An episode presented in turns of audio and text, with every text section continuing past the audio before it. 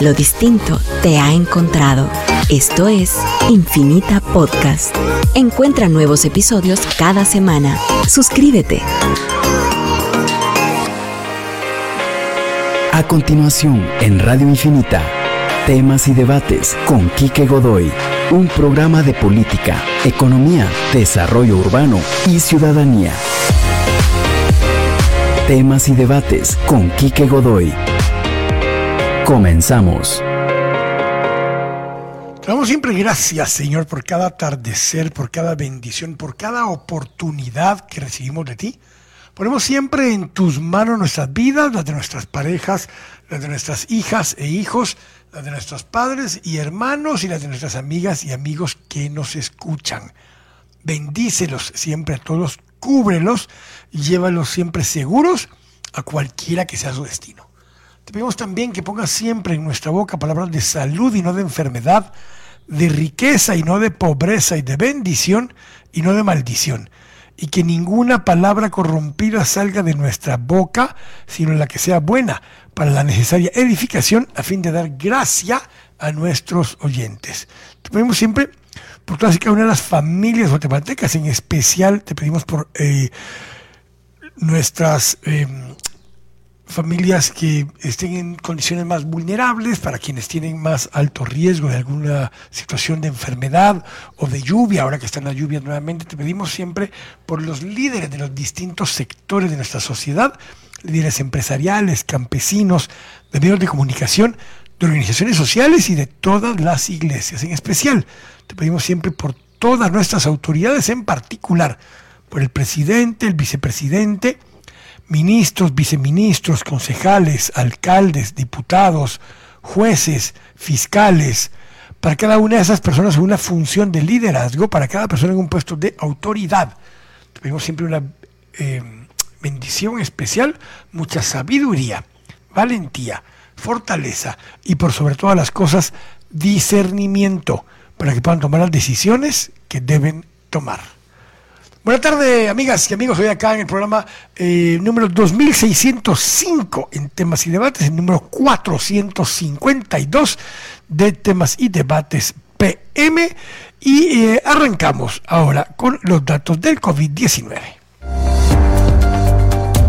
Temas y debates te comparte los datos diarios del COVID-19. 794 casos positivos detectados ayer sobre 10.115 pruebas realizadas. Subieron nuevamente las eh, pruebas eh, realizadas eh, ayer. Nos dan 22, 22 muertes registradas ayer en el sistema. y déjenme ver. En total acumulados van 17.864. Tenemos nuevamente un programa de muertes excedentes para poder ver hasta dónde vamos por el número. Eh, 854.074 casos positivos eh, acumulados y 2.353 casos activos estimados. Ya subió de 2.000 nuevamente, venimos de 2.000, 2.100. Normalmente jueves, bueno, perdón, viernes, que son los datos del jueves, es el número más alto, sábado, que es el dato del viernes, es el número más alto de datos activos estimados en eh, vacunación. 8.194.356 vacunas aplicadas. 6.184.499 segunda dosis. 2.833.446 dosis de refuerzo y ya vamos por 50.262 segunda dosis de refuerzo para un total de 17.262.563 vacunas administradas.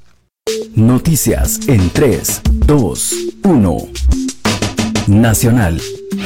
1. El Congreso de la República aprobó en segundo y último debate las reformas a la iniciativa 6087 para ampliar el subsidio para los combustibles a partir del 31 de mayo.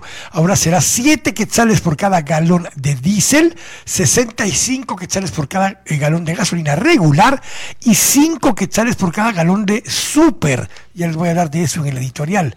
Eh,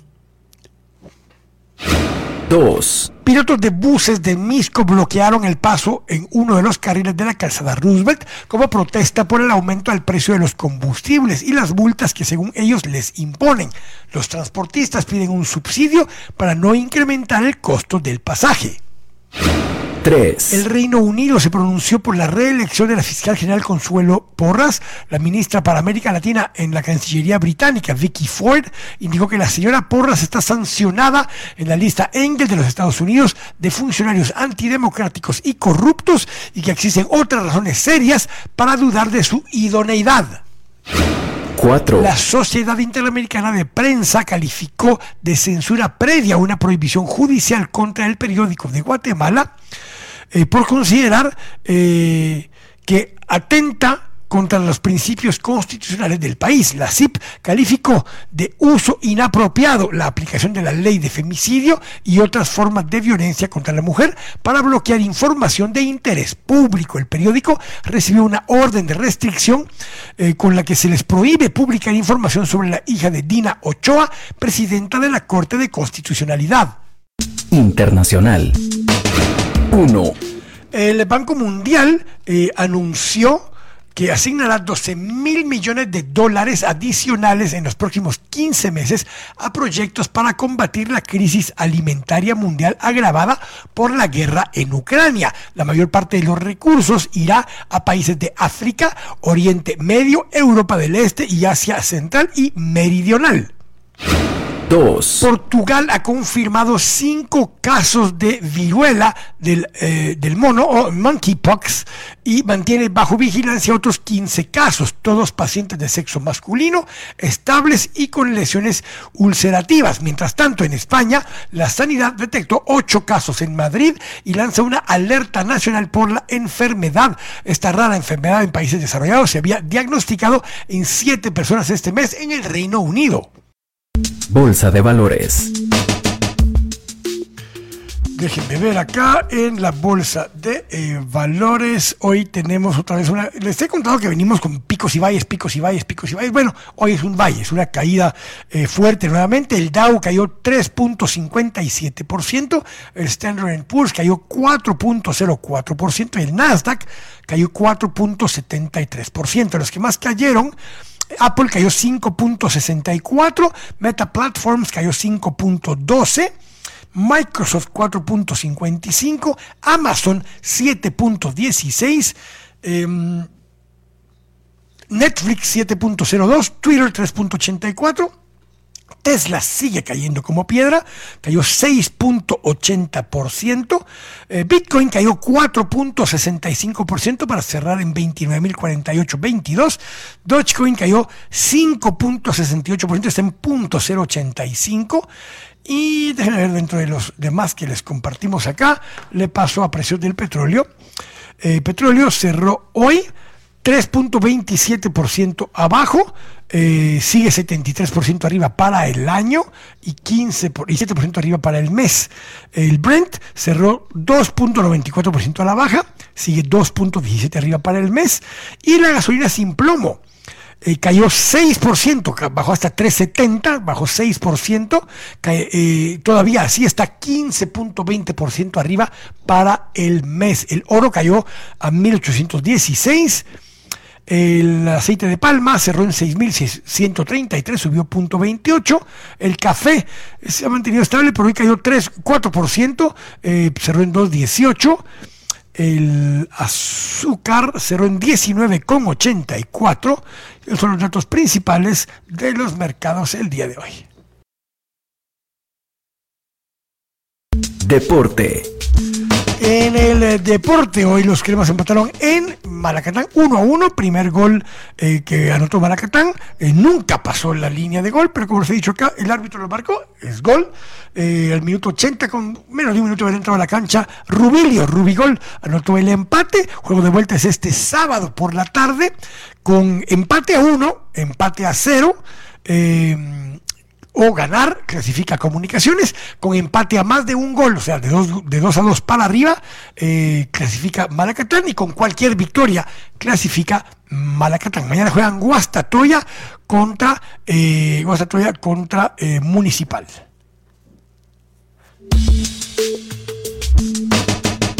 Clima. A diferencia de como le dijeron a Mr. Edgar Galindo, aquí estamos a 23 grados, allá en Malacatán estaban a 38 grados, no solo aquí a 23, sino que tenían aire acondicionado, para que lo sepa ahí, eh, ¿verdad? Ya sabe, don Edgar Galindo. Bueno, 23 eh, grados centígrados aquí en el Valle de la Ciudad de Guatemala, mañana la máxima será de 26, eh, la mínima de 17, 90% de posibilidad de lluvia y tormentas eléctricas mañana. Hoy el sol cae a las 18 con 23 y mañana sale a las 5 con 33. Son los datos del eh, clima para mañana acá en Temas y Debates. Editorial del día. Estamos acá en temas y debates en Radio Infinita. Hoy en el programa tenemos dos temas. Hoy es miércoles de desarrollo urbano sostenible. Ya habíamos tenido en un par de ocasiones a nuestra invitada que nos acompaña ya aquí en cabina, la licenciada Alejandra Noriega. Con ella vamos a hablar en el próximo segmento acerca de un tema que ha ido surgiendo, porque hemos hablado muchas veces acá del tema de las construcciones. Hay 143 edificios de apartamentos en este momento en construcción en el área metropolitana, o la ciudad de Guatemala realmente. De esos 143, hay muchos que son edificios diseñados y construidos para que eh, o se arrienden de largo plazo o los ocupe quien lo compró. Pero hay otros que expresamente desde el inicio han sido diseñados para que se compren para alquilar, muchos de ellos en modalidades tipo hotels.com o Airbnb o cualquier mecanismo de este tipo. Vamos a hablar con Alejandro un poco acerca de cómo si usted adquiere un bien, cómo lo puede eh, alquilar para que alguien más se lo administre, cómo lo puede montar a estas plataformas y que usted tenga un co-host, por ejemplo, que es lo que pasa en Airbnb, pero eso cómo regula usted, cómo establece un contrato, cómo se pagan esas comisiones, la gestión y demás. Para ver la parte legal de todo esto, recuerde que los corredores de bienes inmuebles tienen que estar registrados como personas obligadas, como personas obligadas. Eso es lo que implica es que tienen que reportar ciertos tipos de transacciones. Entonces, de todo eso vamos a hablar un poquito con eh, Alejandra Noriega en unos minutos. Y después de eso, vamos a conversar con Mr. Jorge Benavides. Jorge nos eh, va a acompañar para hablar de un tema que aquí lo hemos hablado bastante en muchas ocasiones con respecto a Guatemala. Pero yo hoy compartí en un tweet, eh, y es el tema del que vamos a hablar hoy con Jorge, de cómo la transición demográfica de muchos países está cambiando el modelo de desarrollo desarrollo de muchos países. Yo compartí hoy, solo compartí cuatro eh, imágenes que me permite Twitter, que son cuatro pirámides poblacionales distintas. Publiqué la de Guatemala, la de Estados Unidos, la de España y la de Turquía. ¿Por qué esas cuatro? Se lo explico cuando hablemos de este tema con Jorge, pero em, la pirámide poblacional que uno tiene en mente siempre es un triángulo, una pirámide perfecta. Muchas pirámides poblacionales en países desarrollados tienen promedios de edad de entre 40 y 50 años. Eso hace que ya no sean pirámides, sino que son por lo menos una eh, forma así como abombonchada en el centro y tienen pico pequeño arriba y un pico pequeño abajo. Esas son las que están como en edad media. Pero ya hay países como España, que es una de, las imágenes que compartí, donde ya es casi una pirámide invertida, donde la parte pequeña es la de abajo y donde ya las mujeres, esto lo hablamos el Día de la Madre con Flor del INE, las mujeres tienden a tener mm, entre 1 y 1.5 hijos por mujer. Eso está abajo del número necesario de, niños que tiene que tener una mujer para mantener la población, que es 1.8 o 2.1 ideal para conservar el número de población existente. Entonces, vamos a hablar un poco de todo eso y qué implicaciones tiene eso en población económicamente activa, en el modelo de desarrollo, en el crecimiento del PIB y una serie de cosas de ese tipo. Vamos a conversar con Jorge en la última parte del programa. Pero antes de eso, rapidito, solo para comentarle un par de cosas de las que estábamos conversando hace un momento. Yo les decía, miren, vean el tema eh, de, de, la, de, la, vacunación, estábamos conversando de la vacunación, de las muertes excedentes, vamos a hablar de las muertes excedentes en la próxima semana en uno de los programas, pero yo les decía que uno de los temas también que se compartió es nuevamente el, el tema de la eh, del, subsidio que se aprobó. Ayer expliqué por segunda vez eh, el tema eh, de la estructura de precios de combustible a nivel mundial. Muchos ponen énfasis el precio del petróleo. Ayer, por ejemplo, por primera vez en muchos años, el WTI de Texas estaba más caro que el Brent del Reino Unido, el, petróleo europeo.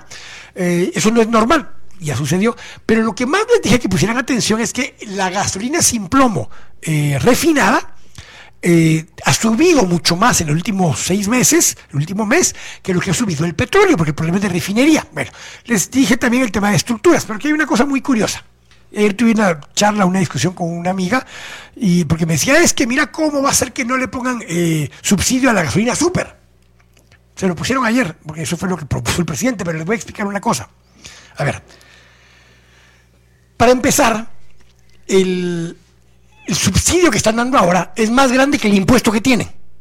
No contando el IVA, pero el, subsidio es más grande que el impuesto. Entonces cualquiera diría, tú se hubieran quitado el impuesto. No, porque volver a poner un impuesto mañana es más difícil. Entonces suspenderlo temporalmente condicionado a que el precio de la gasolina esté... Yo lo dije al revés. Cuando llegamos a tener gasolina entre 13 y 14 quetzales, yo dije al revés. Yo dije, ahorita subamos 3 quetzales el impuesto. ¿Por qué? Porque estamos pagando mucho menos de combustible, entonces subirlo, la gente no lo hubiera sentido, porque la bajada hubiera sido menor, y eso generaba un fondo adicional de inversión para, y si usted quería, podía ser un fondo especial para la pandemia, o podía ser para el transporte público, lo que usted quiera. Bueno, cuando sucede al revés, la lógica también le dice, si hay un impuesto que está puesto, no lo quite porque en el momento de crisis puede suspenderlo provisionalmente o dar un subsidio. Pero ojo, el impuesto de combustibles en, la, en el diésel tiene un quetzal 10 de impuesto. Eh, sin embargo, el subsidio ya es de 7. O sea, ya estamos devolviendo más dinero que lo que se cobra de impuesto en diésel. El subsidio, eh, el, impuesto, perdón, para eh, gasolina regular, el, impuesto para gasolina regular, termina siendo ya incluso menor que lo que está generando ahorita de, de devolución. Eh, porque lo que estamos devolviendo es cuatro, eh, perdón, lo que estamos devolviendo es cinco quetzales y el impuesto es eh, cuatro quince en este caso, en el caso de la gasolina regular. Y en el caso de la super es el que más impuesto tiene, en este caso es 4.65 y el impuesto, pero el, impuesto es 4.70, 4.60, perdón, 4.60 en la regular y 4.70 en la superior. Y estamos devolviendo 5 quetzales en cada uno. Estamos devolviendo más dinero que lo que se cobra de impuesto y distribución de combustibles. Pero el comentario que les decía que tuve con una amiga ayer. Ya les expliqué que el 90% de la población de Guatemala no usa carro particular, o sea, no consume gasolina. En todo caso, usará diésel por los camiones o por el transporte público. Primer punto. Segundo, y digo a nivel nacional, en Ciudad de Guatemala el número es más alto, pero a nivel nacional. Segundo punto, el consumidor de gasolina super es una infimésima parte de ese 10%, somos muy pocos. Y digo, somos equivocadamente porque yo no uso super. Entonces, esa fue mi discusión ayer con esta amiga. Yo digo, mira, salvo eh, cinco modelos que operen en Guatemala, no necesitan super, ni mega super, ni ultra super el 87 de octanaje que tiene la gasolina regular es suficiente para cualquier modelo normal y común en Guatemala. Y normal y común les puede llegar a decir hasta Cadillac. ¿Sí? Hasta los Cadillac. ¿Sí? Hasta los Lexus. ¿Cuáles potencialmente? Algunos Audis, algunos Porsche, Lamborghini, Maserati y algunos de ese tipo, Ferraris, pero fuera de eso, cualquier vehículo funciona perfectamente bien con gasolina regular porque están diseñados para operar con 87 de octanaje. Y es exactamente el mismo combustible, no importa en qué gasolina lo haya comprado, en la mayoría de los casos, porque es el mismo tanque que vino, lo viene de aquí a distribuidoras y solo lo distribuye alguno que tiene un aditivo adicional. Entonces, para empezar, si usted está usando gasolina regular, primera ayuda que usted necesita saber para ahorrar pistos, no use gasolina super, a menos que su carro sea una de esas máquinas que le acabo de explicar. Y si es una de ellas, le sobra el pisto para que se gaste 10 pesos más en el combustible si quiere. Entonces, ¿por qué le vamos a dar un subsidio a una persona que tiene un carro de 50 mil dólares para rebajarle 5 quetzales? No tiene ningún sentido. Es una migra micra minoría dentro de los consumidores. En todo caso, le hubiéramos subido a 9 pesos el, subsidio al diésel en vez de darle 5 pesos de subsidio al de gasolina super. ¿Por qué no los mismos 5? Porque el número de galones que se venden de uno y de otro son distintos. Entonces, si en todo caso eh, nos sobraba pisto para dar subsidio, dele 10 pesos de subsidio al diésel, pero no le dé ni un centavo de subsidio a la, a la gasolina super. Ese es todo mi punto de hoy. Y me dicen, ¿es mejor quitar el impuesto? No, porque el objetivo no es devolverle pisto permanente a alguien, es temporalmente bajar el precio en lo que se estabilizan los precios a nivel mundial, que no tienen nada que ver con... Me dicen, ¿por qué El Salvador está más barato? Porque el subsidio es más grande. Así de simple, no es porque hay más competencia, son las mismas empresas que están aquí en Guatemala. No es eso, es porque el subsidio que otorgó el presidente Bukele allá es más grande que el subsidio que se había dado en Guatemala hasta ahora. Esa es la diferencia fundamental del precio del combustible en estos momentos. Y al corte, ya le dije al regresar, vamos a hablar ya con la licenciada eh, Alejandra eh, Noriega, con quien ya nos ha acompañado un par de veces. Vamos a hablar de contratos y esta vez vamos a hablar de alquilar y gestionar para Airbnb o para otro tipo de alquileres de ese tipo. ¿Qué tiene usted que tomar en cuenta? ¿Qué debe hacer? ¿Cómo lo debe regularizar? Primero que todo, tiene que el contrato, eh, si tiene que facturarlo, si tiene que facturarle quien le está dando ese servicio, de todo eso. Vamos a hablar un poco para tener un poco en mente cómo administrar y gestionar eh, unidades, ya sea locales comerciales, vivienda o eh, segundas viviendas o casas de, de turismo de recreación.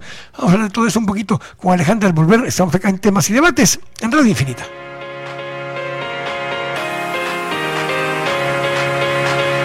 Estamos acá en temas y debates en Radio Infinita. Les decía hoy en el programa tenemos dos segmentos eh, distintos. En la primera parte vamos a conversar con la licenciada Alejandra Noriega. Vamos a conversar acerca de temas de contratos para gestión administración de bienes inmuebles. Puede ser, vamos a hablar bastante más de vivienda, pero pueden ser locales comerciales, pueden ser salones para eventos o cualquier actividad de ese tipo.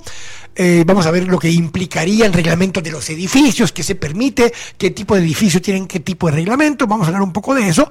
Y en la segunda parte del programa vamos a conversar con Jorge Benavides acerca de las transiciones demográficas, le he llamado yo, y el impacto que tiene en los modelos de desarrollo de los países conforme pasamos por la etapa de crecimiento, consolidación y decaimiento de la población de un país. Vamos a poner los cuatro o cinco ejemplos que le compartía a Jorge y que les compartía a ustedes en Twitter. Así que, Alejandra, bienvenida, buenas tardes. Hola, Kike, gusto saludarte.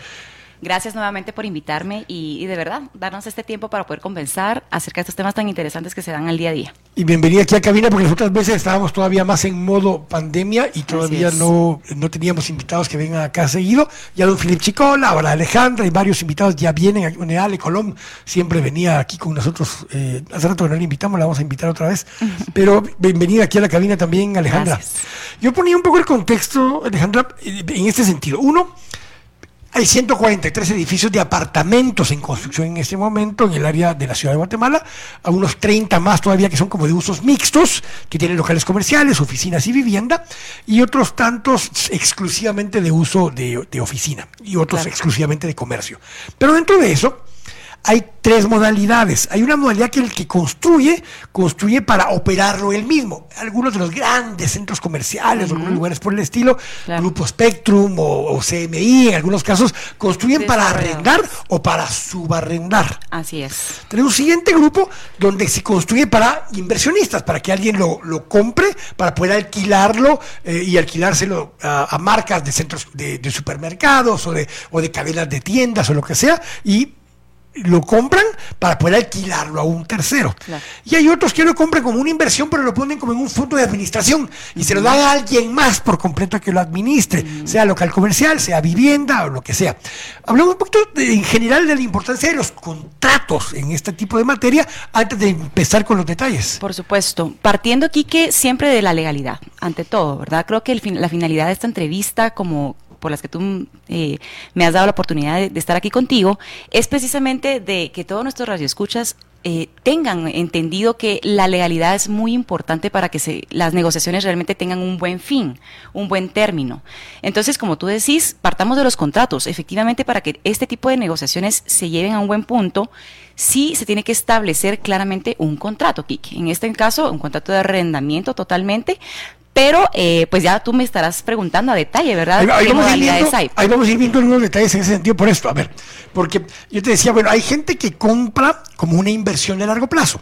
Eh, y lo que buscan es que su activo eh, mantenga cierto valor en el tiempo y eso genera una renta. Eh, pero no quieren estar con el problema del día a día, estar gestionando y administrando con alguien. Entonces, algunos vienen y subarrendan el bien y se lo entregan a una empresa que se dedica a administrar bienes inmuebles inmuebles. Digamos, empecemos por locales comerciales para, para, por esa parte. Entonces vienen y se lo entregan a X empresa que se dedica a, arrendar a X precio y obviamente esa empresa le asegura la renta al que se lo está arrendando, pero de ahí sale alquilárselo a alguien al mercado. Así es sí se, está dando mucho esa modalidad, modalidad, perdón, y especialmente aquí en la ciudad capital, donde como tú dices, eh, se está construyendo infinidad de, desarrollos inmobiliarios, entiendas apartamentos, entiendas plazas comerciales, de las cuales, como tú bien dices, eh, los propietarios en sí, los que invierten en la, los que tienen la propiedad del inmueble, no quieren inmiscuirse en las negociaciones, ni siquiera quieren que los conozcan.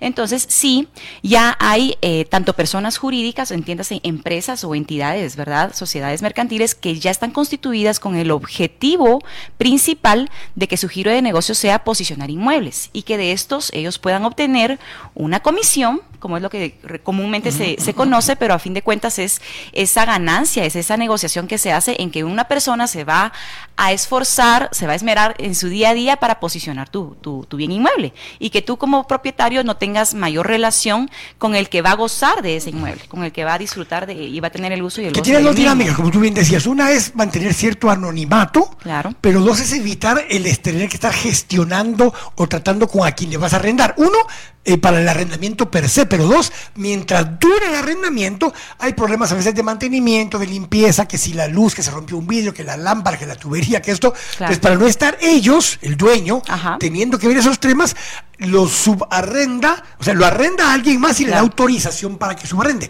Eso tiene que quedar así de claro en un contrato. Y tú puedes poner condiciones, Alejandro, en el sentido de decir, no queremos que se alquile para estos usos. Por ejemplo, se puede poner eh, usos prohibidos eh, que a los que no pueden subarrendar eh, para poder regular qué va a pasar. Cuando existe un contrato de, arrendamiento, tú, en la misma ley te da la facultad, o es una de las, bueno, si es una de las facultades, el puede subarrendar el mismo. Entonces, eso sí, como tú decís, es un primer consejo clave, el que si usted va a arrendar, quiere arrendar su inmueble y se lo va a dar a una de estas personas que son especialistas y se dedican a este tema, pues obviamente tiene que haber un contrato de arrendamiento en el cual se establezca que esta persona está facultada para subarrendar el mismo. O sea, sí tiene que estar esta cláusula para que esta persona entonces ya pueda eh, empezar con otra un contrato de subarrendamiento y sea ella la que tenga esa legitimidad o esa, esa eh, bueno, esa participación activa para poder en sí tomar esos derechos y obligaciones sobre ese subarrendamiento, por supuesto. Ese es un esquema, digamos, lo hablábamos, que eh, en su momento han habido empresas que se dedicaban a alquilar un montón de bienes y gestionarlos. Otros lo que hacen es que no se establece el monto exacto del alquiler, sino que te lo arrendan a ti para que tú subarrendes, pero dice que el monto a pagar será el tanto por ciento del contrato del subarrendamiento.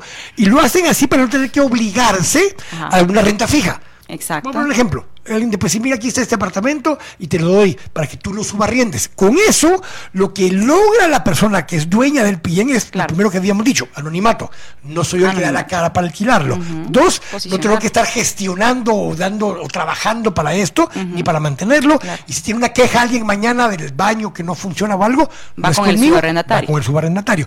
Y ese subarrendatario establece un precio y lo logró arrendar. Como funciona en algunos de esos contratos es que no está establecido y te voy a cobrar 10 dólares por metro cuadrado, sino que dice de lo que logres alquilar, mínimo de tanto para arriba, tal porcentaje es tuyo y tal porcentaje es mío. O sea, estableces parámetros.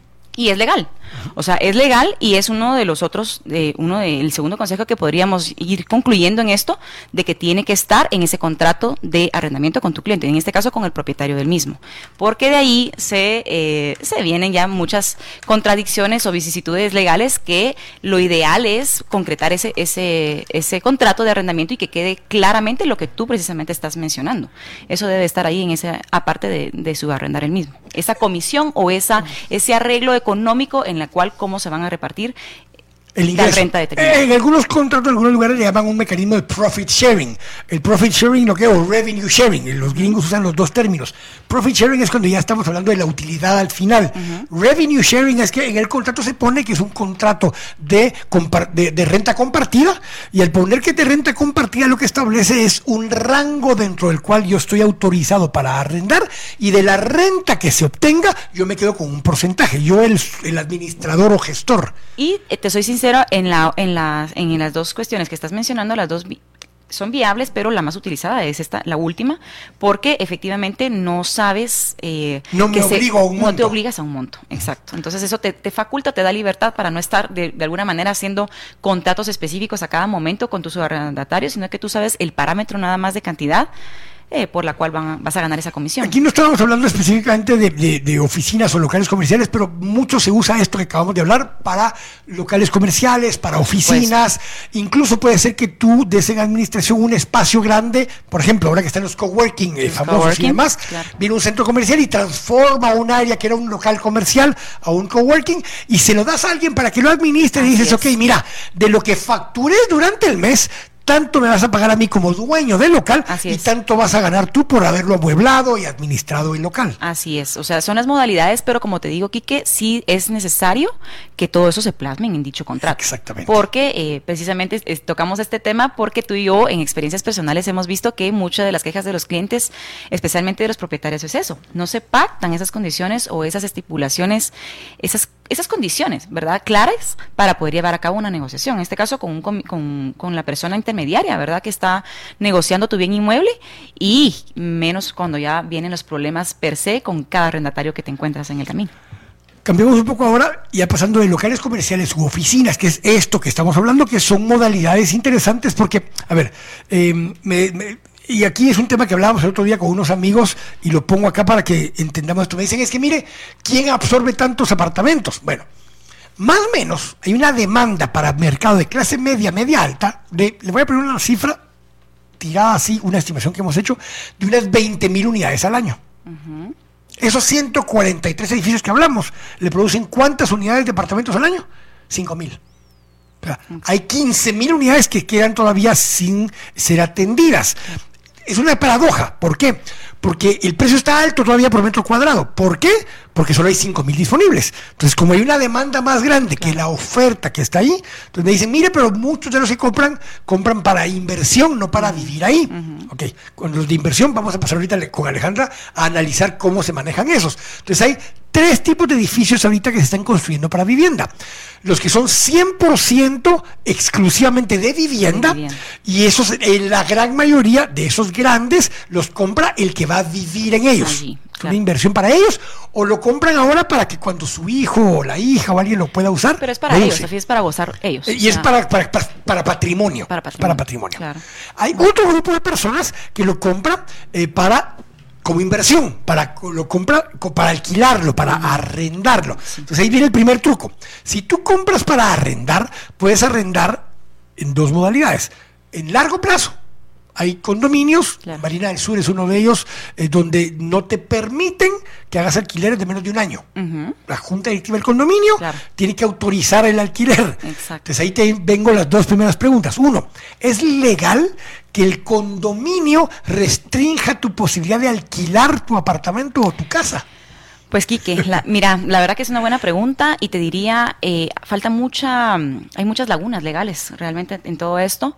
Eh, no hay leyes específicas que ya determinen o especifiquen dichos, dichas transacciones o dichas modalidades de arrendamiento. Yo te diría, y suscitándome hoy, yéndome a la ley, es que eh, si efectivamente... Yo que habló como abogada ahorita, Alejandra. sí, la verdad que es lo que nos compete, Quique, y a la larga cuando tú quieres arreglar una cuestión legal, como abogado, eh, bueno, tienes que partir con la ley en mano, pero también conciliar o, entrar también por el raciocinio, pues, o por lo real del caso. Y en ese sentido, faltan leyes, como te establezco, que, que especifiquen o que te solucionen porque está en la ley algo, cómo vas a, resolver una controversia de este tipo. ¿A qué nos vamos aquí? A que debe de existir un reglamento de condóminos, ¿verdad? Que es lo que se hace para poder elegir una junta directiva. La, junta directiva, recuérdate que está conformada por todas aquellas personas que tienen voz y voto y que son, pues, eh, eh, te, voy, te voy a régimen de propiedad horizontal. Ajá. Esas eran las leyes de condominios. Claro. Pero aquí estamos hablando de edificios, que es régimen de propiedad vertical, pero no existe. O sea, solo existe el régimen de propiedad horizontal. O sea, se aplica el régimen de condominio para un condominio vertical. Exacto. Eh, eso fue porque simplemente no había una ley específica para, para edificios y se aplicó el régimen de condominios, Alejandra. Así es, es lo que te repito, o sea, no a, falta de a falta de una de una ley que establezca pues o que lo ponga así como como tú me lo estás deletreando, a falta de eso es que usamos paralelamente ya es eh, la ley que existe, ¿verdad? Y que debe de ser tomada porque también el Código Civil claramente establece eh, generalidades y como te decía, es necesario partir de que si bien es cierto, eh, se le va a dar voz y voto a los que compran, o sea, a los propietarios de cada de cada bien inmueble, ellos van a ser los miembros de la junta directiva y entonces estas personas al momento de celebrarse una asamblea, pues se supone que esa es la naturaleza de tomar decisiones, Kiki. Y si en esa asamblea se está disponiendo que van a reservarse el derecho de admisión, por ejemplo, para poder adquirir o alquilar una propiedad, pues así es como se viene dando. Lo que aquí pasa es que muchas personas van a venir y van a, decir, bueno, ¿y yo por qué no puedo entrar? O sea, ¿en base a qué? ¿A qué criterios? Y ahí ya te puedo yo hablar de discriminación, te puedo yo hablar de propiedad privada, el derecho a propiedad privada, ya son derechos constitucionales donde esta, esta este tema no terminaría jamás. Va, partamos de que en principio está en discusión todavía o está al aire el tema de que si es legal eh, constitucionalmente que una junta directiva te el derecho a uso, porque en qué se basan? Tú podrías potencialmente sí tener potestad sobre tu bien directo, pero las áreas de acceso a ese bien directo son de uso común y son normalmente o en una sociedad anónima o en un régimen de propiedad horizontal, eh, copropiedad de todos los dueños. A las cuales tú te acoplas voluntariamente, porque al momento de tú adquirir una propiedad, tú estás firmando y estás consciente y, y consintiendo esas condiciones. Por Entonces, en teoría, cuando tú aceptaste esas condiciones, tú en ese momento ya no puedes después decir, mire, pero es que yo no leí que decía ahí que había que pedir permiso para alquilarlo. Exacto. No, ya firmaste cuando te adheriste. Son como los contratos de, de, de, los de tarjetas de crédito.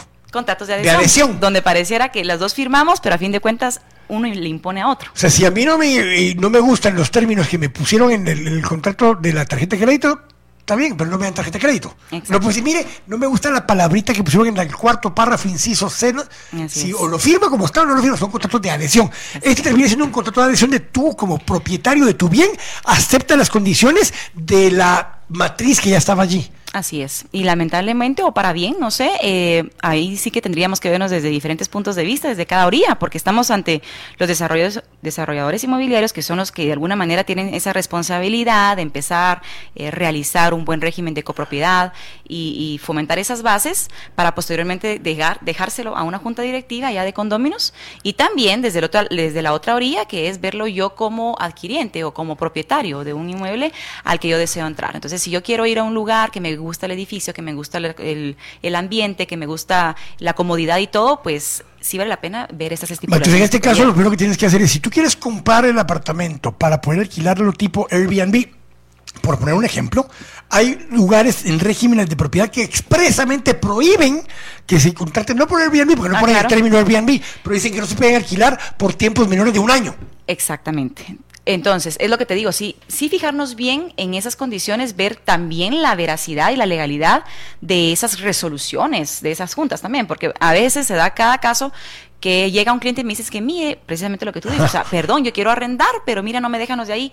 Al revisar, al pedir a la junta directiva del edificio, por ejemplo, dónde están las resoluciones, dónde está aprobado, dónde está que realmente se completó el quórum para tomar ese tipo de decisiones, sorpresa, no ha habido reunión, no ha habido sesión, es una sesión, es una decisión nada más de seis o siete condóminos, y entonces ahí sí podrías rebatir eso, ¿verdad? Yo creo que es un punto de partida para, para tomar en cuenta. Ahora, la lógica es que vienen y te dicen, mire, ese, pues, sí, en este edificio, muchos, yo por eso decía que hay tres tipos de, estilo, el que compra para que sea un lugar familiar donde va a vivir gente que tiene contratos permanentes, o propietario. Ese es un tipo de modelo.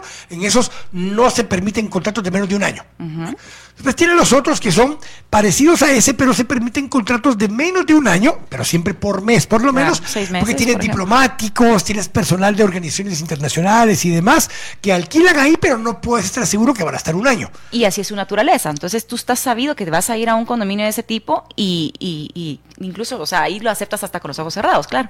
Y tienes un tercero, donde te dice, mire, este está diseñado para que este su apartamento estudio de 18 a 25 metros cuadrados lo use como cuarto de hotel. O sea, es un cuarto de hotel que lo puede alquilar por día y lo puede usar a su plataforma Airbnb o aunque además esté en Airbnb, porque Oscar me preguntaba ahorita en la página, me decía, mira, pero ¿dónde se anuncia esta gente? Y yo conozco gente, eh, de hecho en el edificio donde nosotros estamos hay una empresa que se dedica a eso, hay tres o cuatro empresas que yo conozco, donde ellos lo que te dicen es que te ayudan a administrar tu bien.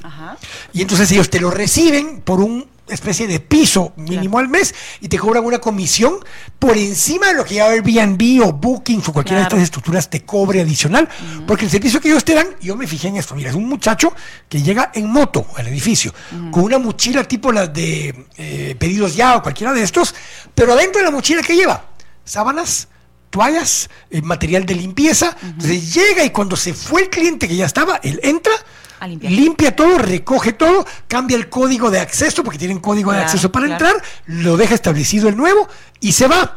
Pero él trabaja para una empresa que administra 20 de esos apartamentos en tres zonas distintas de la ciudad.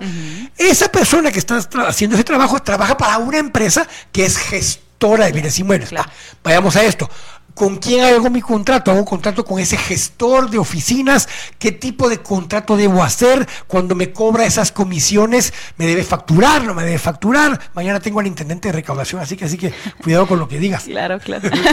no, sí, definitivamente todo eh, está grabado, ¿verdad? Definitivamente todo tipo de actividades que te produzcan lucro y, te den una ganancia, pues tú sabes muy bien que como contribuyente pues tienes que eh, someterte a los regímenes especiales en este caso, ¿verdad? Para no hablar en detalle de los regímenes, pero sí es necesario que sepan que este tipo de empresas o personas que se dedican a realizar este tipo de labores, efectivamente su, su giro de negocio también tiene que, de alguna manera, eh, pues pagar ciertos impuestos, ¿verdad? En este caso el contrato como no vamos a saber el, precio exacto, va a ser un porcentaje de la renta obtenida, eh, neta del IVA, o sea, ese tipo de cosas se tienen que poner en el contrato claramente. Seguramente, definitivamente tiene que establecerse eh, desde el, monto que se va a dejar y también el porcentaje de esa comisión, como tú bien lo dices. Y lo que hablábamos anterior, que muchos de esos tipos de contratos no es recomendable como que dejar un monto exactamente porque no vas a saber si los clientes que tengas... Exactamente. Entonces sí es muy necesario que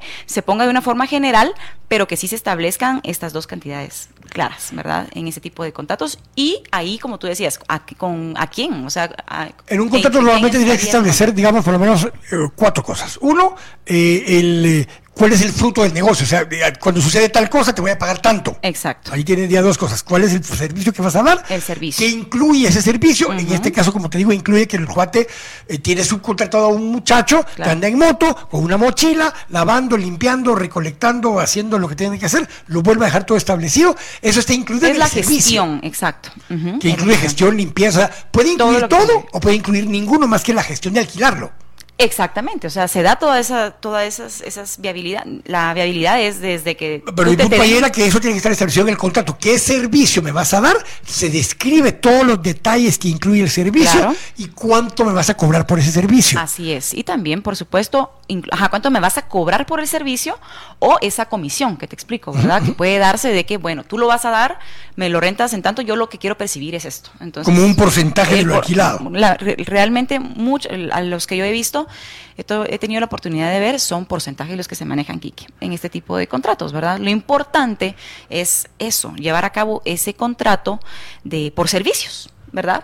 En este caso, estas gestiones que tú vas a prestar como empresa a, eh, a esta persona que quiera arrendarlo o subarrendarlo. Eh, parte de lo que me preguntan realmente es eso, por eso estoy eh, revisando aquí un poco, me dice, ok, pero una vez esté el contrato hecho, eh, tiene un plazo. Yo puedo decir, bueno, por durante un año tú tienes derecho, puede ser exclusivo o no exclusivo. Eso lo tienes que establecer también tú, en el sentido de que yo puedo darte a ti la posibilidad de que promuevas mi apartamento, pero no tiene que ser exclusivo a la promoción. Le ah, puedo dar la, promoción también a alguien más simultáneamente que tú lo tengas. Mira, esa cláusula es muy discrecional porque hay muchas personas que sí te lo aceptan y hay otras, por, eh, estamos hablando ya de, personas que se dedican bien en raíces, ¿verdad? No necesariamente... Eh, te, permiten esa exclusividad. O sea, hay unos que dicen, sí te la, te la promociono, te la coloco, pero sí nos da la exclusividad a nosotros y nosotros la vamos a tener. No te permiten ni siquiera poner en algún anuncio. Va, pero ahí viene la siguiente parte. Te dicen, ok, yo, pero además yo me encargo de promoverlo. Yo dentro de mi inversión va a ser, yo voy a poner una pauta en redes sociales para promover eso. Entonces, todo ese tipo de cosas de servicios y contraservicios y pago contra eso debe estar estipulado en el contrato. Sí, por supuesto, claro que sí, porque como te digo, siempre buscando la legalidad y las obligaciones de ambas partes, obligaciones y derechos, ¿verdad? Porque ahí obviamente se tiene que plasmar qué derechos tiene en esta fase, en este en este caso la persona que va a gestionar o que va a posicionar tu inmueble y también qué obligaciones, por supuesto. Ahora, al final de eso se termina eh, eh, generando una factura por el cobro del servicio. Ahí le puedes estar un regímenes distintos, porque puede ser una persona individual, puede ser una empresa, puede ser distintas instancias que se dedican a eso. Claro. Y eso es lo que tiene que saber también, Quique, la parte, en este caso, el propietario. Porque muchas veces eso no está, eh, piensan que, que, este tipo de negociaciones no están sujetas ¿verdad?, a, obligarse. Y como tú mencionabas en la introducción del programa, eh, hay personas que están obligadas a, declarar, ¿verdad? En este caso, las personas que posicionan bienes inmuebles, al momento de poder a ellos eh, reconocerles la comisión legal, ¿verdad? O acordada, porque muchas veces no se trabaja siempre con comisiones, la comisión legal, sino que con la que acuerdan las, acuerdan las partes, eh, sí es necesario tomar en cuenta que ellos están, están obligados a declarar. Y ahí hay un tema en particular, cuando haga un contrato como esos, si usted solo pone ahí que es el ejemplo casi normal que hay es entre 3,5 y 5%, si usted solo pone que entre 3,5 y 5%, y eso es lo que va a cobrar, recuerde que tiene que decir que es masiva. Por supuesto. Porque si no, le van a hacer facturar sobre el tres y medio y entre ese tres y medio ya va su IVA eh, cargado. Incluido, claro. Después, entonces, usted tiene que descontar eso ya de lo que ganó, ¿verdad? Entonces, sí, es muy importante para todas esas personas, Quique, que se dedican a esto. Yo te digo, aquí en Guatemala, en la ciudad, hay muchas personas que se dedican a ello, no necesariamente están inscritas o han tomado los cursos especiales para para este tipo de procedimientos y gestiones y eh, se topan con la sorpresa de que encuentran grandes negocios y al momento de que ellos eh, les sea reconocida su comisión o pagado su, el, lo que acordaron, evitan o evaden eh, declarar este, este tipo de impuestos y tiene que tomar en cuenta que son personas obligadas también. Debo ir al corte vamos a regresar a, los contratos más comunes, el que simplemente le des en gestión o administración a alguien un bien más de mediano o largo plazo para compra o para alquiler. Esto que hablamos ahorita es, es una modalidad que ahora surgió mucho. Solo para que hagamos un resumen de esto. Uno, tiene que verificar usted, especialmente si va a invertir ahorita en un apartamento, que el reglamento de la, del edificio vaya a incluir que usted puede alquilar por modalidad de Airbnb o alquilar por día o por lo que sea, porque si no, usted está invirtiendo en algo que no va a tener certeza el día de mañana de poder alquilarlo. Y lo estás hablando desde el punto de vista de, como te digo, del propietario, ¿verdad? Pero también por, desde el punto de vista de los que ya están adentro, de los que quieren tomar decisiones, tomar en cuenta eso, que si efectivamente quieren que, que sus resoluciones o que esa decisión que se está tomando tenga peso o valga o, sea legal que por favor también se hagan los procedimientos conforme como se deben de hacer, ¿verdad? Para que realmente sí puedas tú eh, decirle a una persona si se puede o no se pueden hacer ciertas cosas en el edificio. Basado en eso un poco hay que establecer, lo mínimo es que usted verifique que, la, que el bien que está comprando, ya sea un bien nuevo en un edificio nuevo que está por hacerse el reglamento de propiedad horizontal o un edificio ya existente, antes de comprarlo como una inversión para hacer alguna de estas modalidades, verifique el reglamento del edificio. Si el edificio en su reglamento no permite contratos de menos de un año o de menos de seis meses, solo a eso se puede limitar los negocios que usted vaya a hacer. No crea que porque alguien le diga, no, hombre, eso es inconstitucional, no lo vamos a hablar al Chile. No crea. Que también te digo, eh, este tipo de cuestiones podría ser más recurrente ahora, ahora que existe Airbnb o que existen estas plataformas. Porque si tú te vas tal vez a un condominio o, o algún edificio que de repente ya sea de 10 años para atrás, pues seguramente no vas a encontrar eso en ningún reglamento de ellos, a, a menos que ya lo hayan modificado, ¿verdad? Correcto. Pero estamos hablando de edificios que se están creando, que se están construyendo actualmente y que por la necesidad o por la realidad que están viviendo sus condóminos tienen que reglamentar esa situación. Eh, eh, dos recomendaciones en esta etapa. Vamos a pasar a un siguiente tema al volver del corte, pero dos recomendaciones aquí. Si usted quiere comprar para vivir en el lugar, verifique qué tipo de alquileres se van a permitir en el edificio donde usted va a comprar. Claro. Porque usted no se siente cómodo con el tema de que vayan a haber huéspedes que entran y salen todo el tiempo. Usted, cuando esté en esa, en esa discusión que va a querer ir a comprar, en todo caso, valide si a usted no le interesa eso. Ahorita que decís eso, tuve un cliente hace poco en Zona 4, por ejemplo, que es un lugar que se presta mucho para el tema de Airbnb Y, y, son inversionistas, vienen y con toda la decisión del caso a comprar el, el, inmueble, el apartamento, y se topan con eso. El inmueble, el, reglamento está en que no pueden darlo en Airbnb, o sea, y ellos viven en Estados Unidos, o sea, quieren nada para eso. para eso. Entonces, ojo ahí, porque no es, es una inversión, te estoy hablando de... Y lo pongo también a la inversa. Si usted no se siente cómodo con que haya mucha rotación alta de huéspedes dentro del edificio y el edificio si permite este tipo de contrataciones, tal vez no es un lugar donde usted se sienta cómodo. Lo digo desde antes, nosotros tenemos en los dos edificios, nosotros tenemos uno construido, otro en construcción, en ambos sí se permite. Pero hay gente que me dice, mire, a mí no me gusta eso porque entra y sale gente, ¿y cómo puedo yo limitar? Porque aquí hay una pregunta que me hace un amigo eh, y me dice, mira, y el tema de discriminación a la hora de la venta o de la renta por nacionalidades. Hay lugares que te dicen, así.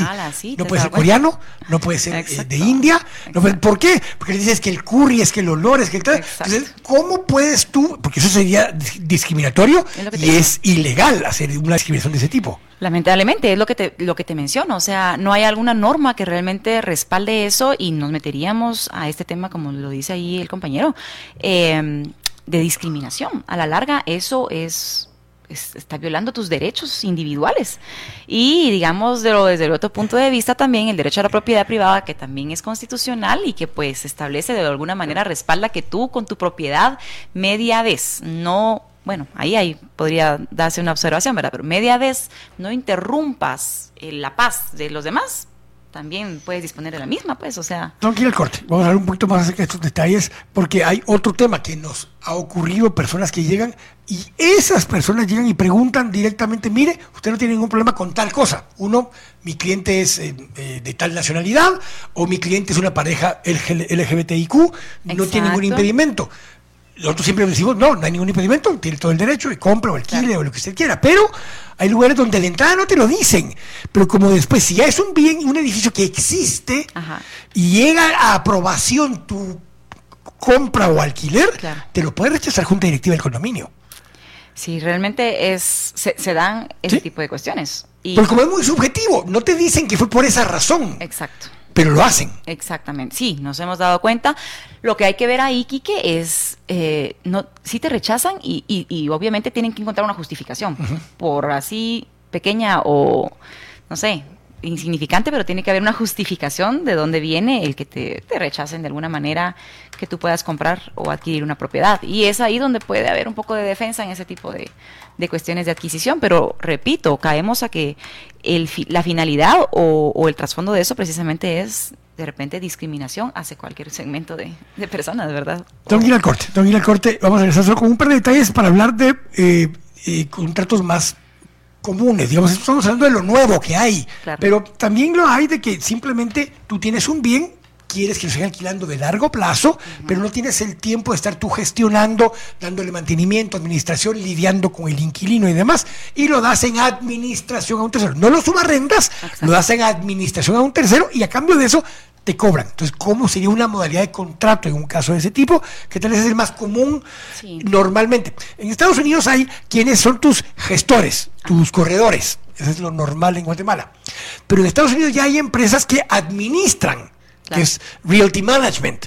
Una cosa es realty, eh, digamos, de los realtors que son los que compran y venden o alquilan, y otra cosa son los que administran. En Guatemala está surgiendo ya el nicho de administradores de bienes inmuebles. Aquí en la Corte estamos acá en temas y debates conversando eh, acerca del tema de contratos y alquiler, gestionar eh, y administrar bienes inmuebles con Alejandra Noriega. Estamos acá en temas y debates en Radio Infinita.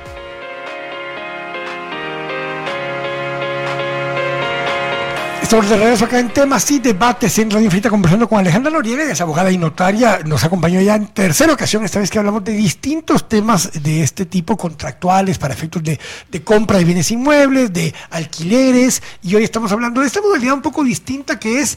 Eh, hay gente que ahora está comprando algunas unidades de vivienda en particular para poder usarla en mecanismos tipo Airbnb o para poder darla en gestión.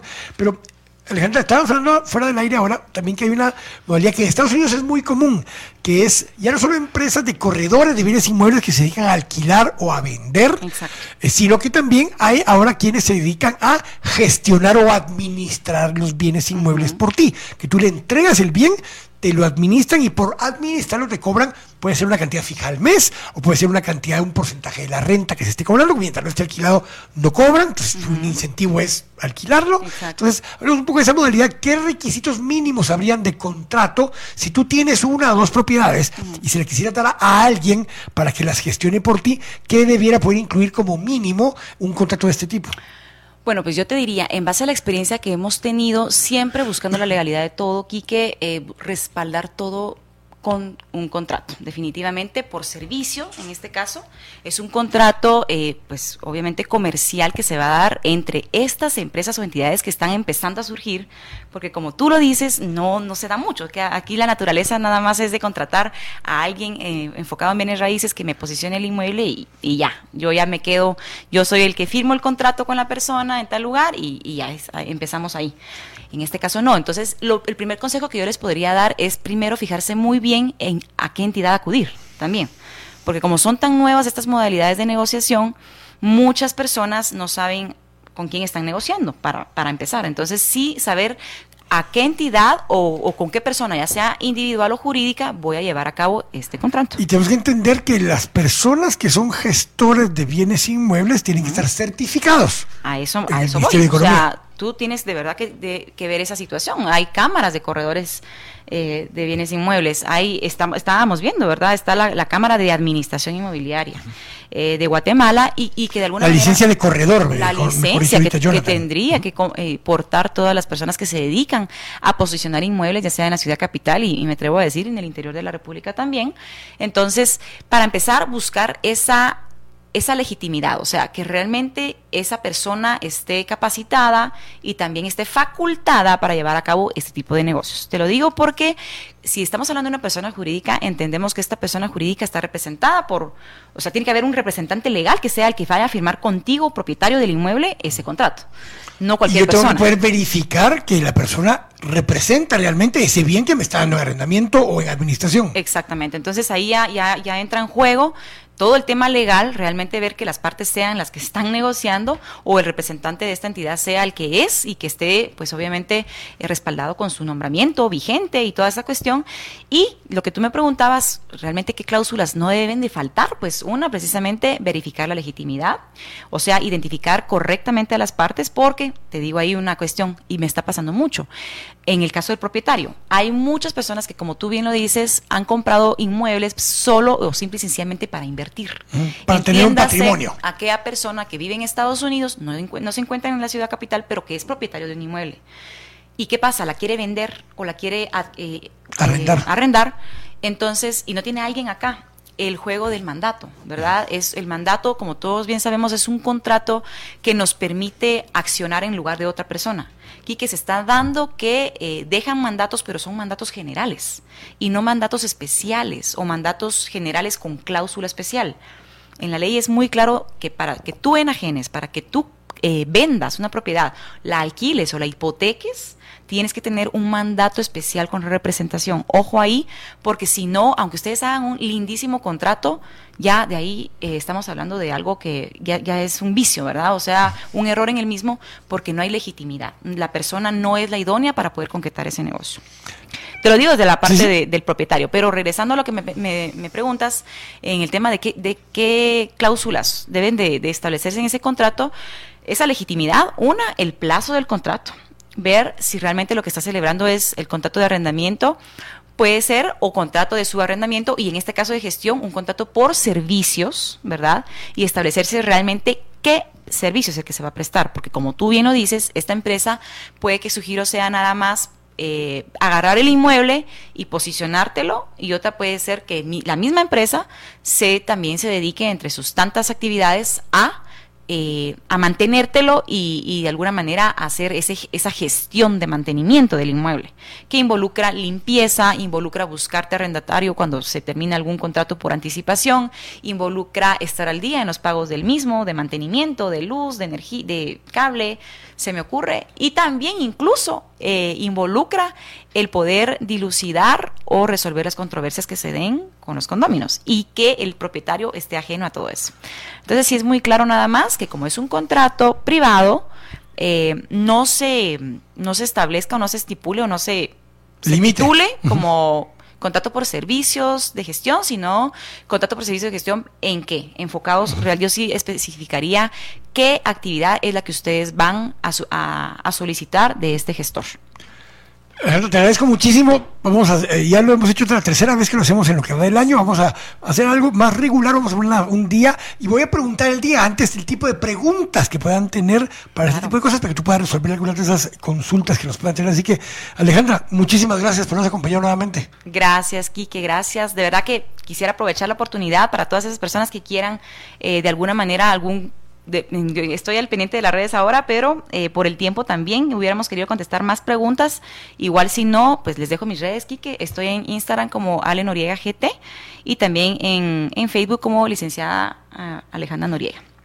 Gracias, Alejandra. Tengo que ir al corte. Tengo ya a don Jorge Benavides en línea para hablar acerca de las transiciones demográficas que están pasando alrededor del mundo y los diferentes puntos o momentos en los que están comparando básicamente pusimos, puse cuatro ejemplos, Guatemala, eh, Estados Unidos, España y Turquía. Ya les voy a explicar por qué puse esos cuatro ejemplos. Así que gracias, Alejandra, nuevamente. Gracias. al corte. Eh, estamos acá en temas y debates en Radio Infinita.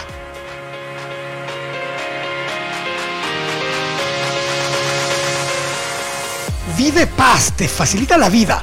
¿Dónde lo adquieres? En las sucursales de los bancos BAM, GT Continental, BAN Rural, Promérica, Bantab y Banco Industrial. ¿Dónde lo puedes usar?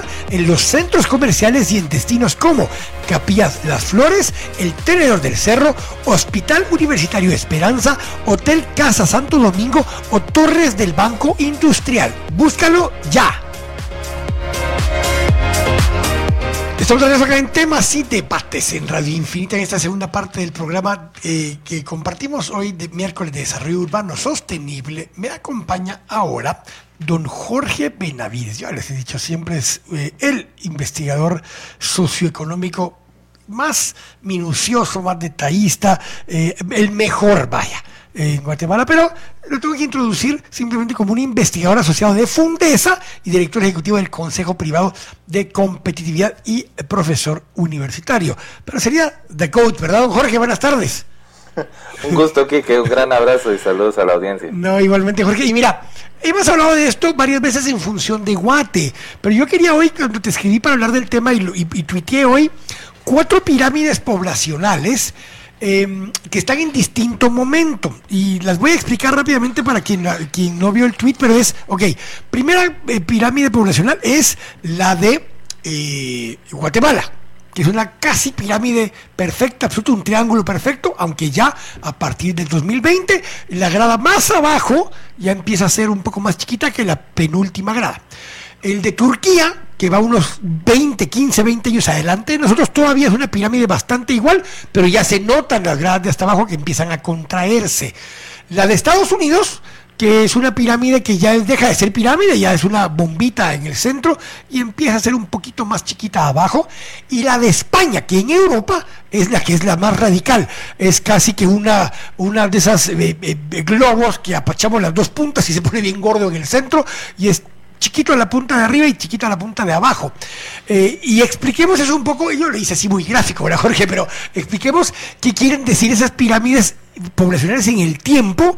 Y yo lo que quería hoy que habláramos un poco qué implicaciones tiene eso para los modelos de desarrollo de esos territorios eh, y de esa población, Jorge.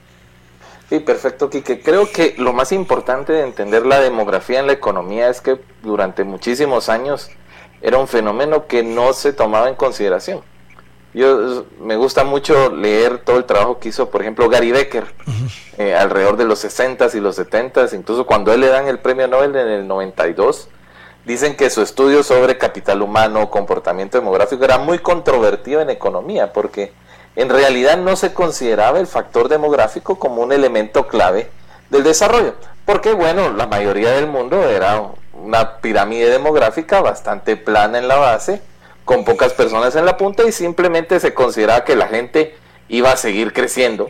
Eh, era cuando se hablaba de las explosiones demográficas, que no íbamos a poder controlar la población del mundo. Y se decía, naciendo en la base de la pirámide, para arriba no tenemos problema. Incluso muchos de los eh, sistemas de previsión social y de pensiones en el mundo se construyen bajo esa lógica. Sin embargo, en los últimos 25, 30 años ha habido una transformación en el análisis, sobre todo en modelos de desarrollo, a considerar más el comportamiento de la población. ¿Por qué? Porque los a partir de una gran base contribuyente. O sea, a partir de una...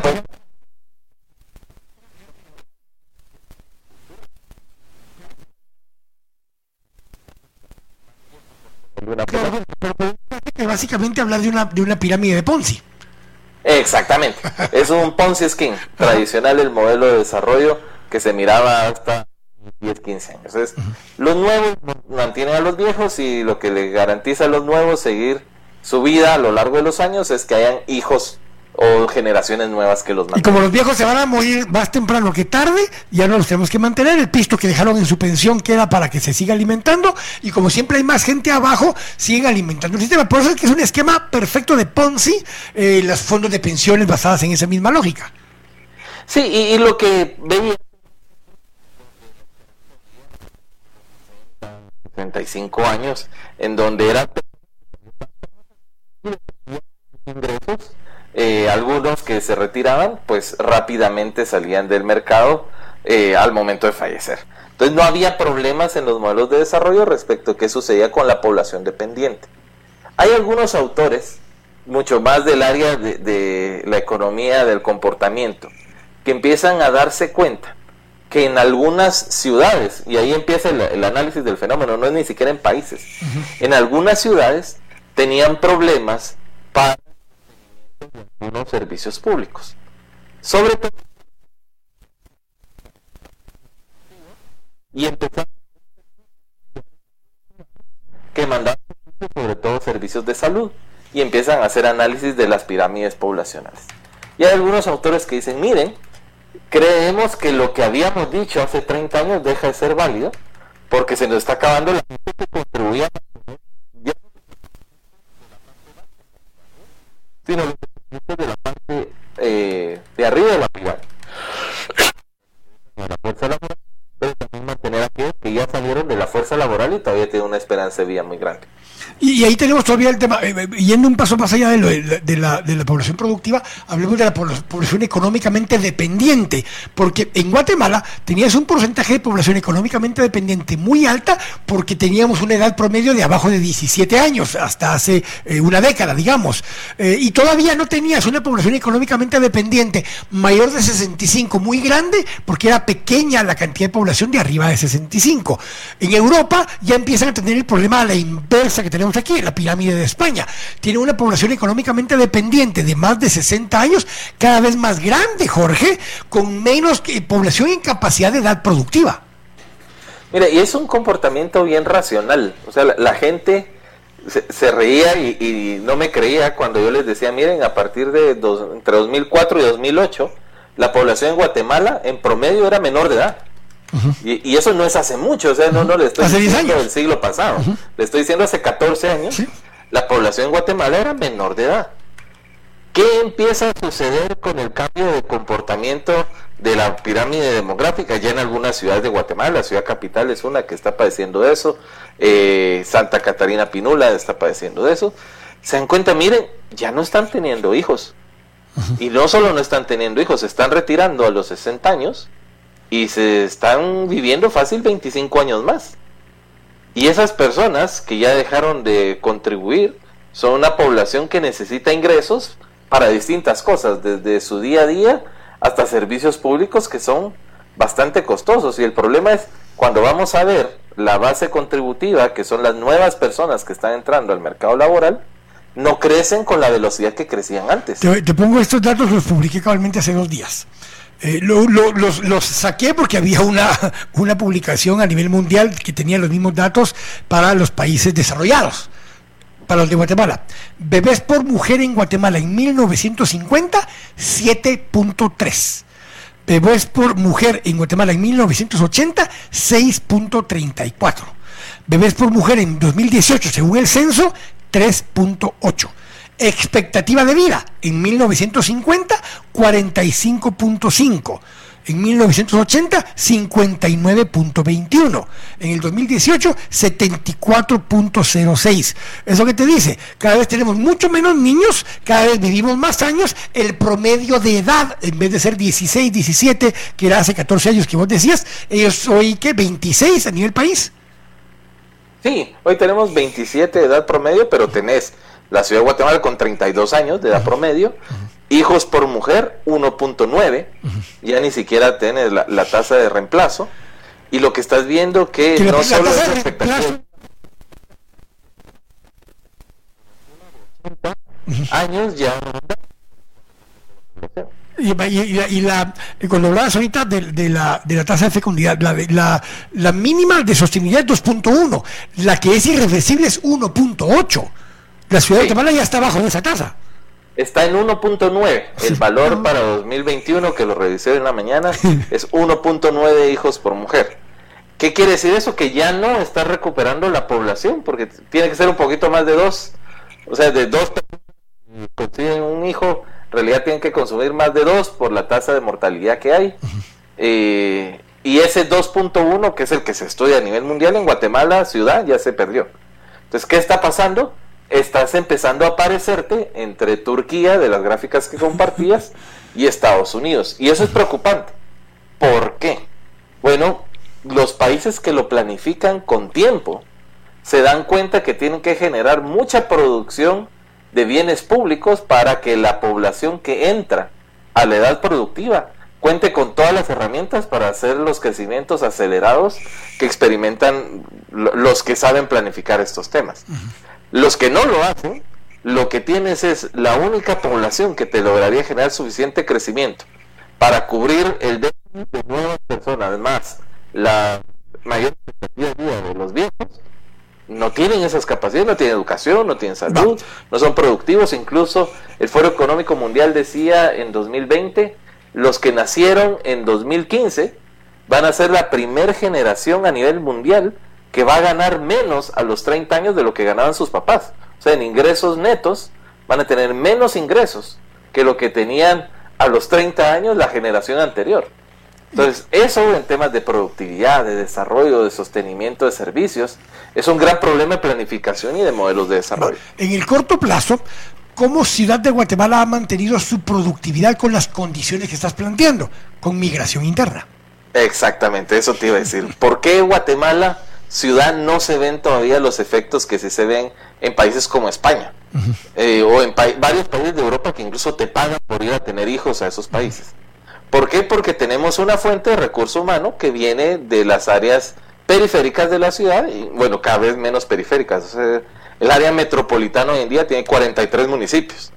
Llegamos hasta Sanarate en el norte, llegamos hasta Tacisco en el suroriente, llegas hasta Chimaltenango en el occidente, llegas hasta San José en el sur.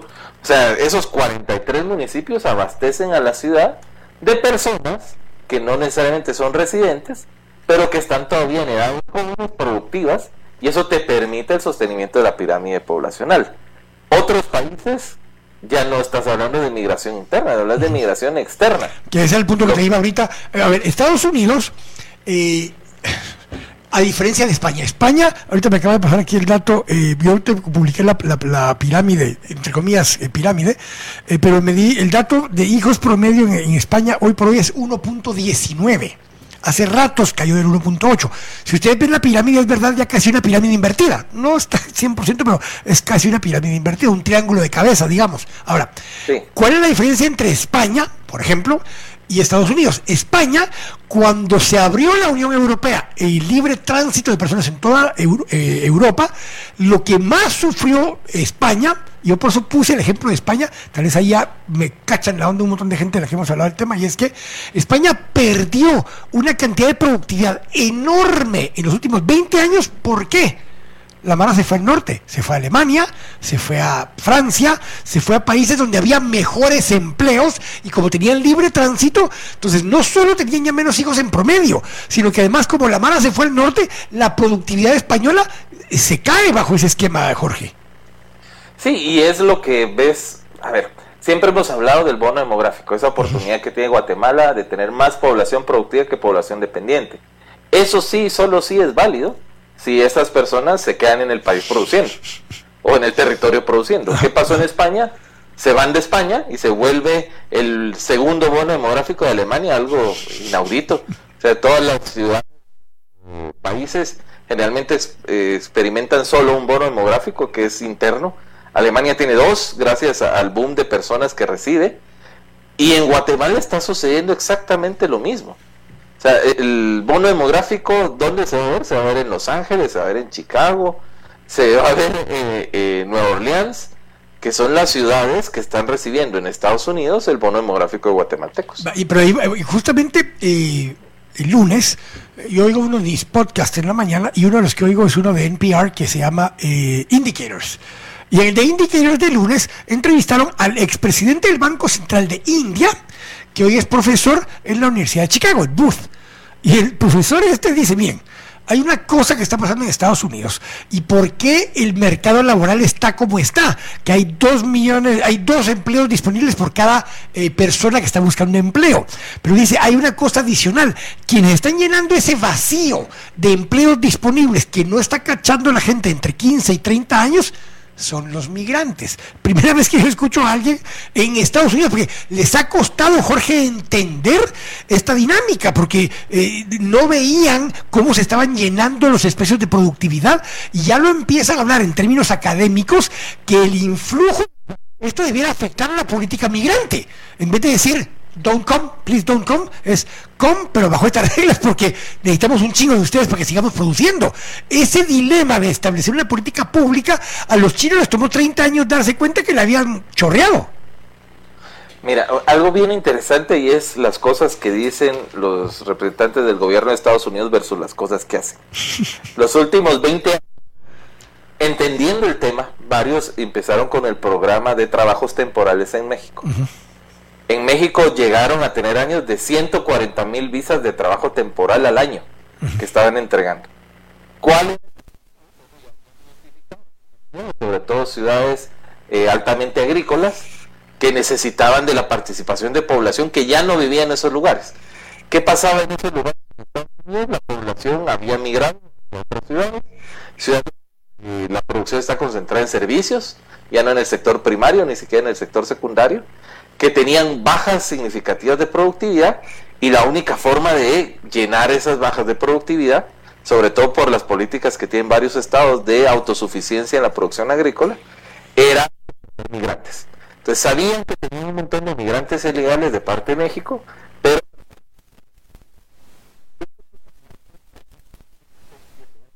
que ya no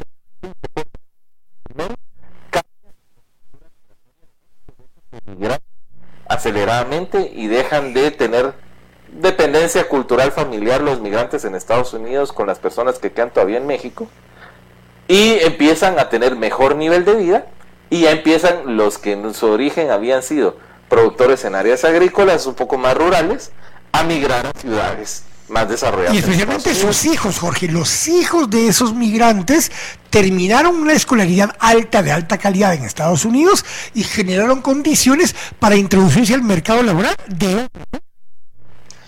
Mira, hay un estudio interesantísimo de lo que sucede en la parte baja de California y cómo los hijos de migrantes empiezan a ir hacia el norte de California, empiezan a llegar a San Francisco, a Santa Mónica, incluso los que pasan simplemente de, la frontera a vivir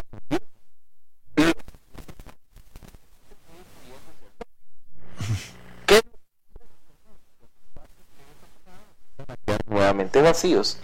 Y la única que encuentran de cubrirlos con, con los migrantes ilegales que provienen de Centroamérica específicamente Guatemala, El Salvador y Honduras. ¿Qué pasa hoy en día por la mente de varios de los funcionarios de Estados Unidos?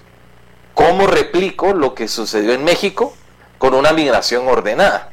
¿Por qué permite tener mayor control desde fiscal y provisión de servicios? Un problema con los migrantes es la obligatoriedad de prestarles servicios de salud, aunque no tengan eh, afiliación a la seguridad social, el tema de educación, entonces controla esa fiscalidad y eventualmente con los hijos, etcétera, etcétera. Pero lo que no pueden necesitan cada vez de más personas migrantes y esa eh, desequilibrio es lo que te hace que los salarios dejan los mínimos oficiales. Los salarios que se pagan en la informalidad en Estados Unidos son 10, 15 veces lo que se paga en Guatemala. Ahora, entendiendo esta lógica, lo que estamos hablando, Jorge, eh, yo lo que quería era que pusiéramos en contexto esto. Puse el ejemplo de Turquía, porque Turquía va técnicamente unos 15, 20 años adelante, nosotros tal un poco más, unos 20 años adelante nosotros, y qué políticas desarrollaron ellos en Turquía, eh, ya con la incorporación a un mercado europeo eh, parcialmente, y con una dinámica de mercados crecientes de exportación de bienes, productos y servicios, o exportación de gente, pero por medio de teléfonos, por medio de, de maquila, por medio de transformación industrial en el territorio turco, pero lo mismo en Egipto, el otro que pudo haberte puesto ahí es Egipto, porque Egipto y Turquía son muy parecidos en tiempos, Jorge. Entonces, entender un poco qué políticas públicas y qué decisiones del sector privado han tomado en Turquía y en Egipto, porque eso es lo que estamos viendo nosotros a 15, 30 años para adelante. Si quieres algo de América Latina, tal vez Colombia. Sí, mira, eh, el ejemplo de Turquía son, es una generación de diferencia, son entre 22 y 25 años de diferencia con Guatemala. ¿Qué es lo que hacen los países que se empiezan a dar cuenta de esto? y no es por casualidad que sean los países en donde más se escribe al respecto del aprovechamiento demográfico de la población productiva. Se dan cuenta que lo que producen es insuficiente.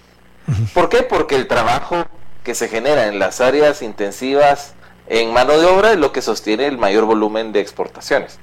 ¿Qué sería hoy en Guatemala? Hoy en Guatemala sería el caso de la maquila, es el típico. Y textiles. Iría evolucionando un poquito hacia algo de agroindustria que todavía la parte de alimentos no es tan sofisticada como esperaríamos. Pero muy interesante de, política pública y es que no gestionan con los países desarrollados acuerdos comerciales, sino acuerdos de inversión. Es algo que Guatemala nunca ha tenido. Guatemala se concentra en firmar tratados de libre comercio, pero no tratados de inversión. ¿Por qué? Porque una de las es la de conocimiento de forma importada. O sea, lo que hacen eh, eh, estas ciudades, y lo ilustra muy bien el profesor Hausman, es mejorar sus habilidades para jugar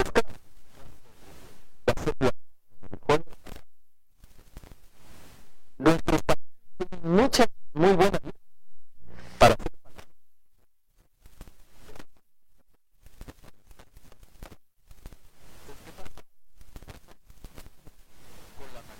que tienen ¿Cómo logran mejorar su productividad?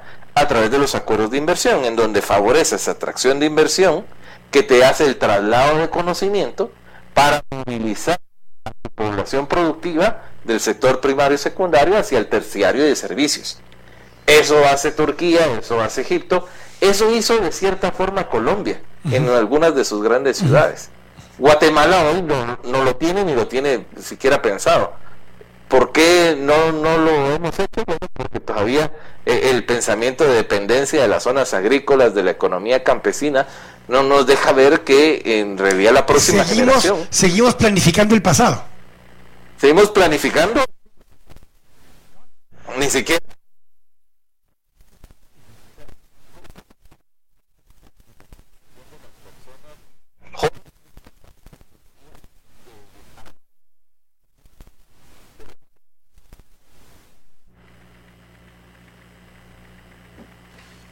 Fue, la. Tengo que, ir, al, corte, voy a aprovechar para ir al corte ahí, que se me fue un poco la señal del audio de Jorge.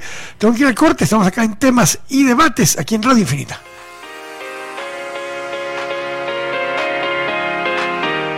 Estamos de acá en temas y debates en Radio Infinita, conversando con don Jorge Benavides acerca de esas transiciones demográficas. Y yo puse cuatro ejemplos. En vez del de Turquía, pude haber puesto Egipto, pude haber puesto Colombia, Perú, eh, por ahí también va media generación adelante, o tal vez un poquito como media generación adelante. Eh, puse Estados Unidos porque es primero que todo nosotros estamos alimentando su segundo bono demográfico, los baby boomers, yo soy late baby boomer, eh, don Jorge es late, eh, late creo yo, no, no es millennial, pero es late ex. Eh, entonces, estamos hablando un poco de esa dinámica que se está dando.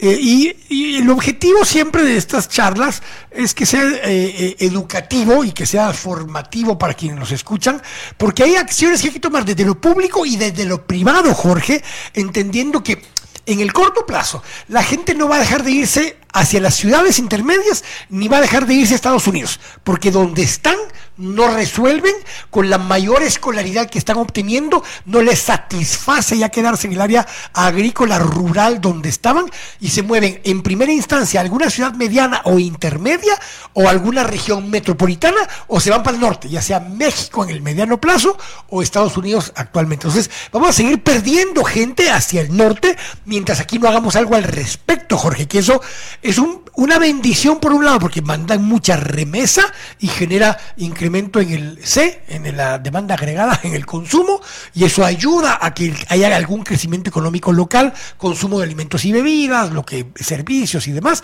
pero por otro lado no es sostenible en el largo plazo, Jorge. ¿Qué hacemos? ¿Qué estrategias desde el sector privado y el sector público debemos seguir para usar como puente de oro el tema de migración, pero cómo generamos condiciones para que aquí aprovechemos todavía el bono demográfico.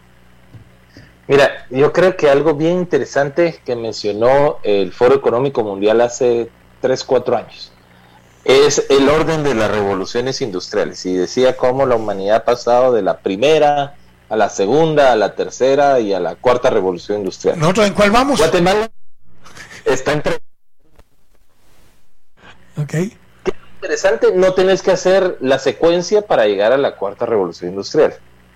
Que la cuarta revolución industrial es la economía sostenida por servicios, en donde ya cada vez es menos intensivo en mano de obra y más intensivo en bienes de capital. Para lograr un proceso de capacitación acelerada, hoy en día eh, la discusión ya no es si los niños van o no a la escuela, Lastimosamente en Guatemala sigue siendo ese un tema prioritario de política pública.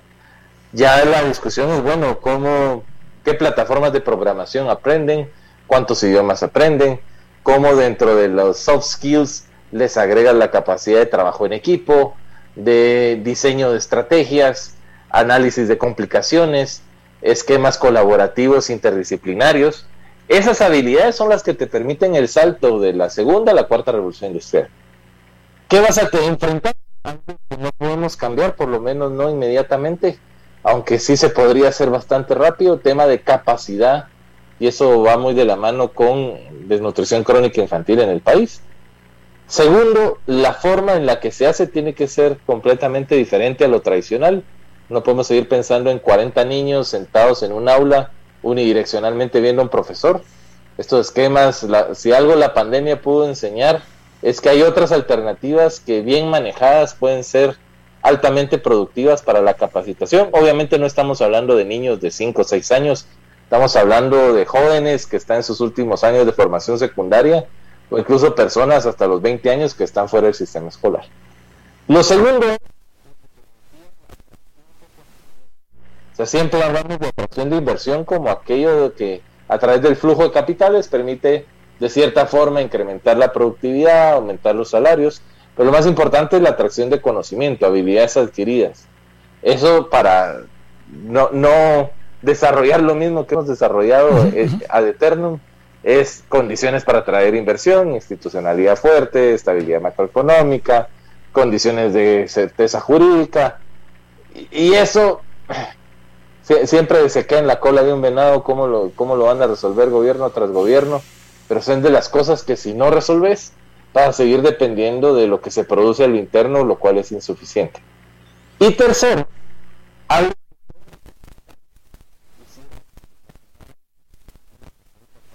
los últimos siete años, hacen un ordenamiento en su territorio.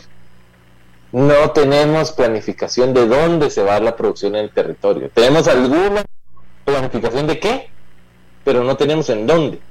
Y ese donde es sumamente importante. Se hacía el anuncio de una inversión japonesa que va a estar en la frontera entre Guatemala y México. ¿Por qué ahí?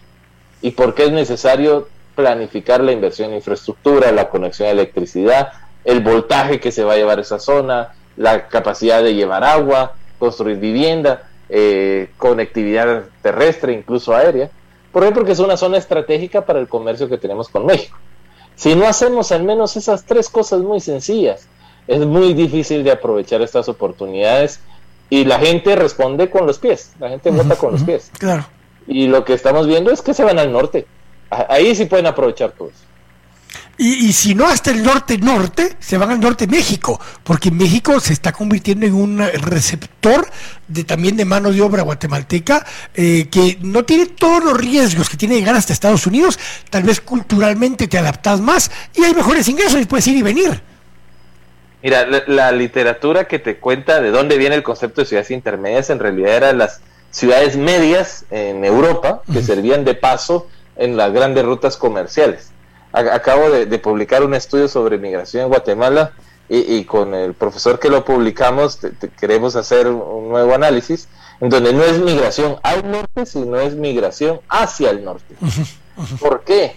Porque se van quedando las personas en ciertas ciudades desde Jutiapa que sale y hay un camino bastante claro que puedes ir viendo en el mapa en donde son ciudades que se benefician ya sea de forma temporal personas que de paso llegan ahí producen obtienen recursos y siguen su camino o personas que efectivamente se quedan de manera permanente a incrementar la productividad. Entonces vas viendo un camino de ciudades en donde la migración lo que está generando son oportunidades hacia el norte. No necesariamente llegar hasta Estados Unidos, sino que a lo largo de México.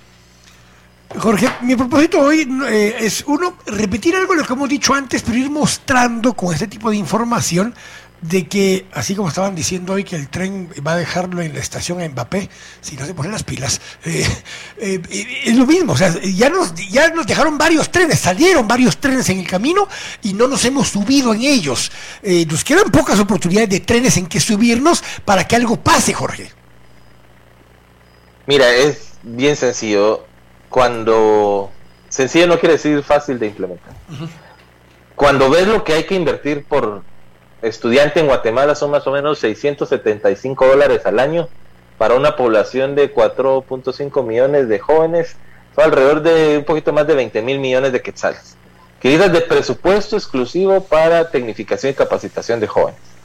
Si eso le sumas algunos servicios relacionados con salud, son como 9 mil millones más de quetzales, ahí vas llegando a los 30 mil, y la parte de inversión en infraestructura para atracción de inversiones le tenés que agregar más o menos otros 25 mil millones de quetzales. Ahí tenés un presupuesto de 55 mil millones que hoy en día no existe en Guatemala. y, no te estoy diciendo que es presupuesto destinado a operación, a pago de salarios, a comprar celulares, de, nada eso. Es inversión directa en la gente que a eso hay que sumarle un montón de costos fijos. Si la discusión en Guatemala no va hacia cómo obtener esos recursos, cómo se ejecutan, y cómo se obtienen los dividendos, va a ser haciendo muy marginales. Y, y no es que el tren se vaya, el problema es que se suben muy poquitos a ese tren. Y esos poquitos que se suben no es suficiente para hacer la transformación que cualquier país sensato que planifica y entiende sus movimientos demográficos logra y logra generar crecimiento y a través de un sistema redistributivo que funciona logra llevar a toda la población hacia un mejor norte. Don Jorge, te agradezco siempre muchísimo eh, porque te mantienes investigando, dándonos herramientas, dándonos información para tomar decisiones mejor informadas, tanto en lo público como en lo privado. Eh, labor de vos que haces la investigación mía, que es tratar de divulgarla y diseminarla, y la hacemos. De ahí para adelante es de quienes toman decisiones. Don Jorge, siempre muy agradecido. Un gusto, Quique. Un gran abrazo y saludos a toda la audiencia. Igualmente, Jorge. Hasta llegamos el día de hoy aquí en Temas y Debates. Mañana los espero con el intendente de recaudación, don Fernando Suriano, para hablar de la factura electrónica y del término este de consumidor final y esas, eh, voy a decirlo así, amenazas que ha hecho la SAT con respecto a que no ande usted pidiendo factura solo con CF. Ya nos va a explicar mañana don Fernando Suriano por qué y para qué y a quién está dirigido ese llamado. Pero mientras les agradezco siempre el favor de su audiencia, los esperamos mañana y como siempre les recuerdo con toda la gloria y toda la honra son siempre para Jesús nuestro Señor. Dios los bendiga.